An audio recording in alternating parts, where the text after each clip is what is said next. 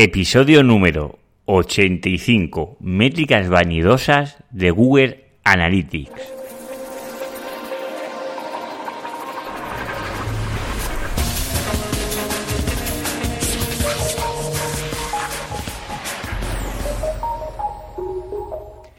Muy buenos días y bienvenidos un día más al podcast de SEO Profesional. Ya sabéis, el programa donde hablo, donde explico mis experiencias sobre el posicionamiento web en buscadores y en otros canales. Pero además del SEO, también hablamos de SEM y de analítica y también un poquito de CRO. Si aún no me conoces, ya sabes, yo soy Juan Carlos Díaz y voy a ser el locutor de la serie de esos podcasts que realizo diariamente bueno, diariamente ahora estamos en prehorario de verano y son semanalmente. Y os quiero comentar que este es el último episodio de antes de las vacaciones, con lo cual vamos a dar descanso un poquito al podcast y volveremos el 5 de septiembre con las novedades implementadas sobre el feedback que he recibido vuestro. Y no me quiero extender mucho más, porque ya, se, ya estamos en unas temperaturas así agradables, y estamos con el calorcito, con el veranito que está aquí a la vuelta de la esquina y vamos a, vamos a explicar pues el programa de hoy que habla sobre las métricas vanidosas. Pero antes de hablar de las métricas vanidosas, quiero contestar varias preguntas que tengo sobre los programas anteriores, sobre todo el Google Tag Manager, os creo, os creé, creo que varias dudas sobre su utilidad. ¿Por qué debo utilizar Google Tag Manager cuando está Analytics?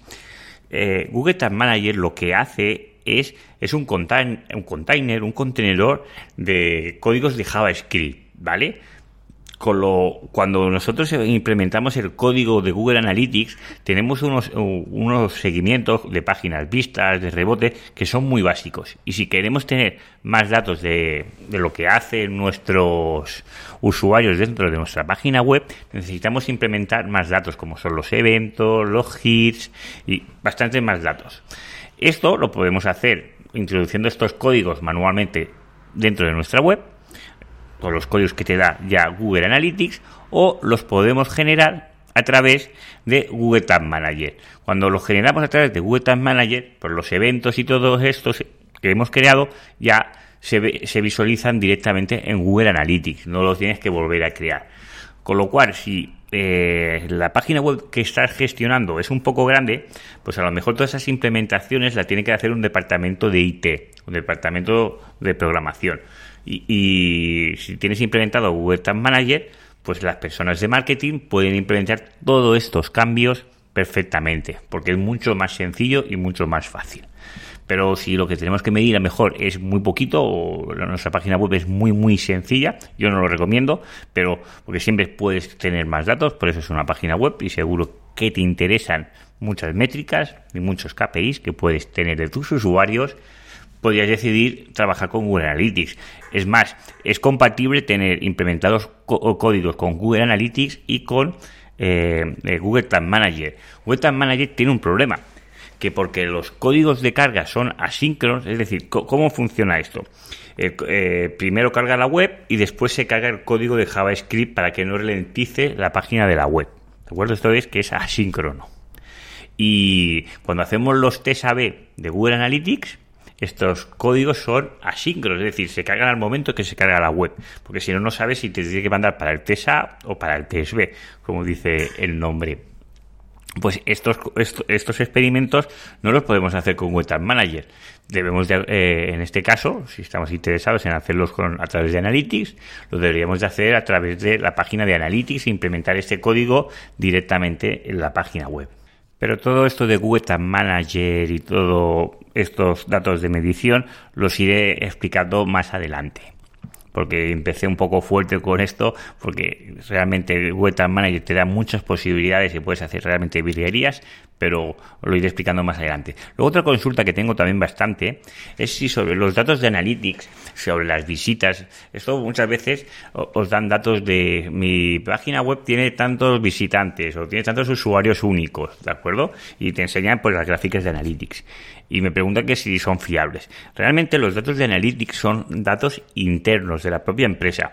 Luego la empresa está en, su disposición de hacerlos públicos y mencionarlos a todas las personas que quieran. Pero inicialmente son datos internos. ¿Por qué? Porque somos nosotros quienes medimos todos estos datos. Y los errores de implementación son normales, no es algo eh, que sea súper extraordinario. Es decir, que hayan errores de implementación o de códigos eh, puede ser normal. Con lo cual, eh, los datos que estamos midiendo siempre habría que contrastar que realmente se esté midiendo correctamente. Incluso cuando ya llevas un nivel más avanzado en el Google Tag Manager y todo esto, lo que haces es controlar los, bugs o los errores que pueden haber generado, eh, sobre todo, códigos de JavaScript que a lo mejor no están funcionando correctamente y pueden dar errores en las mediciones.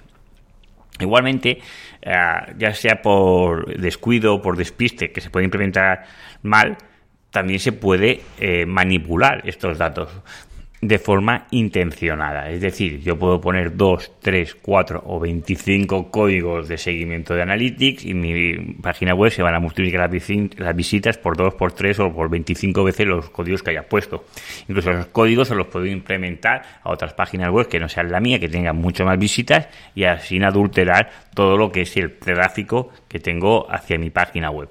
Con lo cual, los datos de visitas y esto, si es tu propia página web, no lo vas a hacer porque no tiene mucho sentido, pero tú imagínate que quieres vender tu página web y quieres maquillar un poco los datos de visitas o de tráfico, todo esto. En caso de Analytics, ahí no es la mejor herramienta. Recomiendo utilizar herramientas de terceros que facilitará el tema de la medición del tráfico y de los datos de, de lo que es la propia, el tráfico de la propia web, porque el Analytics, os digo que se podría manipular o se podría filtrar y los datos pues pueden ser no correctos.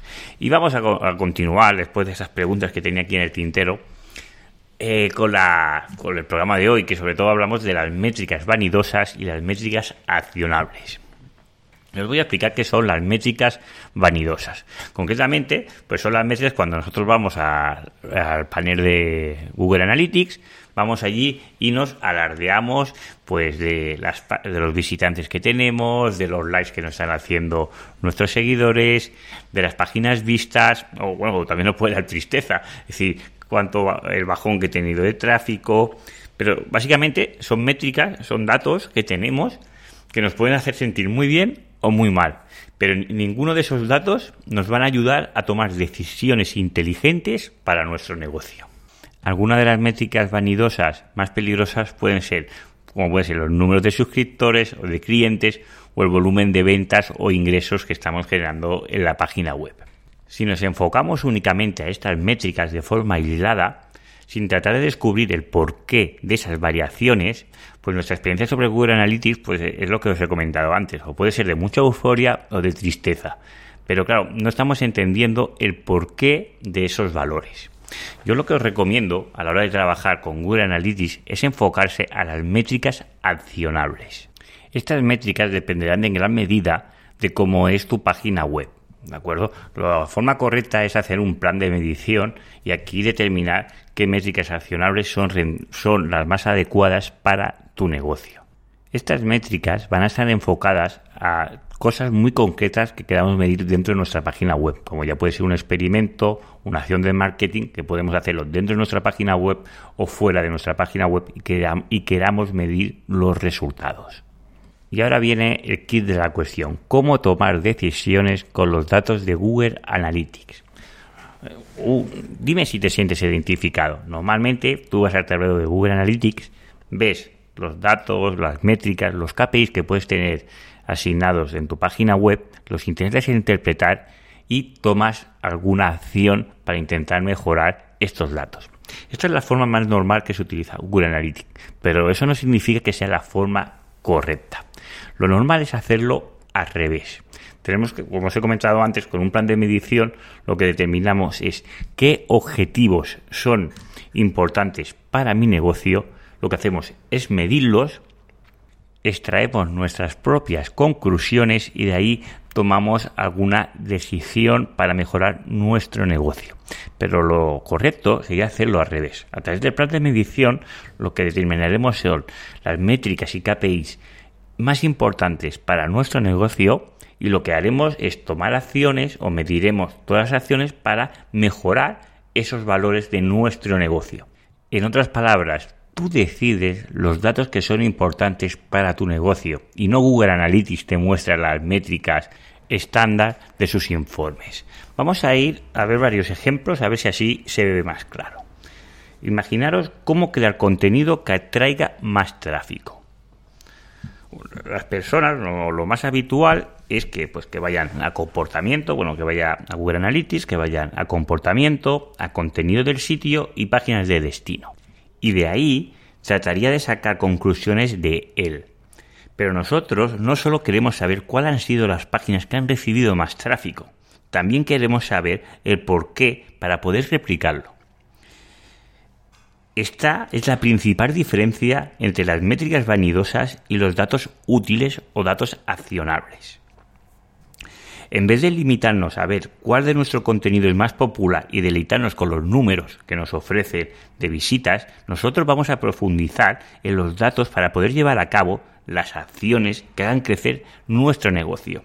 Y para esto, un plan de medición es importante porque nos hará hacernos preguntas o, contestará, o nos dará respuestas a preguntas como las páginas que reciben más tráfico, las fuentes del tráfico que están recibiendo las páginas más populares.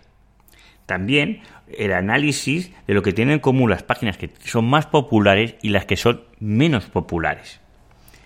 Este punto último eh, es un dato que no nos va a dar Google, eh, Google Analytics, lo tendremos que interpretar nosotros, porque puede ser muy diferente es decir, si el tráfico de las páginas más populares lo recibimos a través de SEO, pues a lo mejor tenemos que profundizar en las palabras clave que nos están aportando ese tráfico. Pero en cambio, si el tráfico más importante viene a través de referral, de páginas que nos han enlazado, pues tendremos que investigar por qué esas webs nos están enlazando y intentar replicar que otras webs similares nos puedan enlazar. Y ahí está, ahí esto sería las métricas vanidosas. Vamos a ir a otro ejemplo.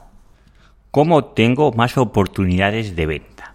Esta es una pregunta interesante para cualquier negocio online. El objeto es llevar a cabo campañas que generen más contactos comerciales o más ventas. Para esto deberíamos hacer, como ya he mencionado antes, un plan de medición que responda a preguntas como ¿de qué canal bueno, fuente o medio donde tenemos mayores ingresos, ¿vale? Eh, los porcentajes de conversión por cada uno de los canales. Ya os digo que esto puede modificarse según vuestro negocio. Pero sobre todo lo que interesa saber es el ROI, es decir, cuánto dinero estamos invirtiendo y qué beneficio o qué porcentaje estamos sacando de beneficio de esos eh, en ese tiempo de la inversión que estamos realizando. Porque si el ROI es negativo, pues a lo mejor ese canal no es el más adecuado que tenemos que enfocar, tenemos que hacer cambios para que el ROI sea positivo. Pero saber cuál es la fuente de tráfico más valiosa y además si es escalable, pues son datos muy importantes para saber eh, los niveles de conversión. Como ya os he comentado antes, esto lo tenemos que analizar y cada caso es concreto. Pero un plan de medición lo que nos ayudará es a saber preguntas que necesitamos nosotros responder para que nuestro negocio sea más rentable. Con lo cual, os animo a todo el tema de la analítica, quienes estéis interesados, que profundicéis más en estos temas. Y ahora ya me voy a ir despidiendo. Sobre todo os voy a desear a todos vosotros unas grandes, o si no lo estáis ya, que disfrutéis de vuestras vacaciones, que descanséis, que desconectéis, como lo voy a hacer yo, y nos volveremos a ver a partir de septiembre. Pero antes, te quiero dar las gracias a ti, que estás al otro lado, y que este programa es posible gracias a ti, porque ahí, bueno, gracias al podcast que hay oyentes, pues es posible pues darte las gracias por esos likes que recibo en iVoox y también por esos comentarios positivos de 5 estrellas que recibo en iTunes. Muchísimas gracias porque esas acciones me ayudan a crecer a nivel de oyentes y, y todo es debido gracias a ti. Muchísimas gracias y solo me queda desearos unas felices vacaciones y nos volvemos a ver en septiembre con la segunda temporada del podcast de SEO Profesional. Muchas gracias y nos volvemos a ver en 5 de septiembre. Hasta la vuelta.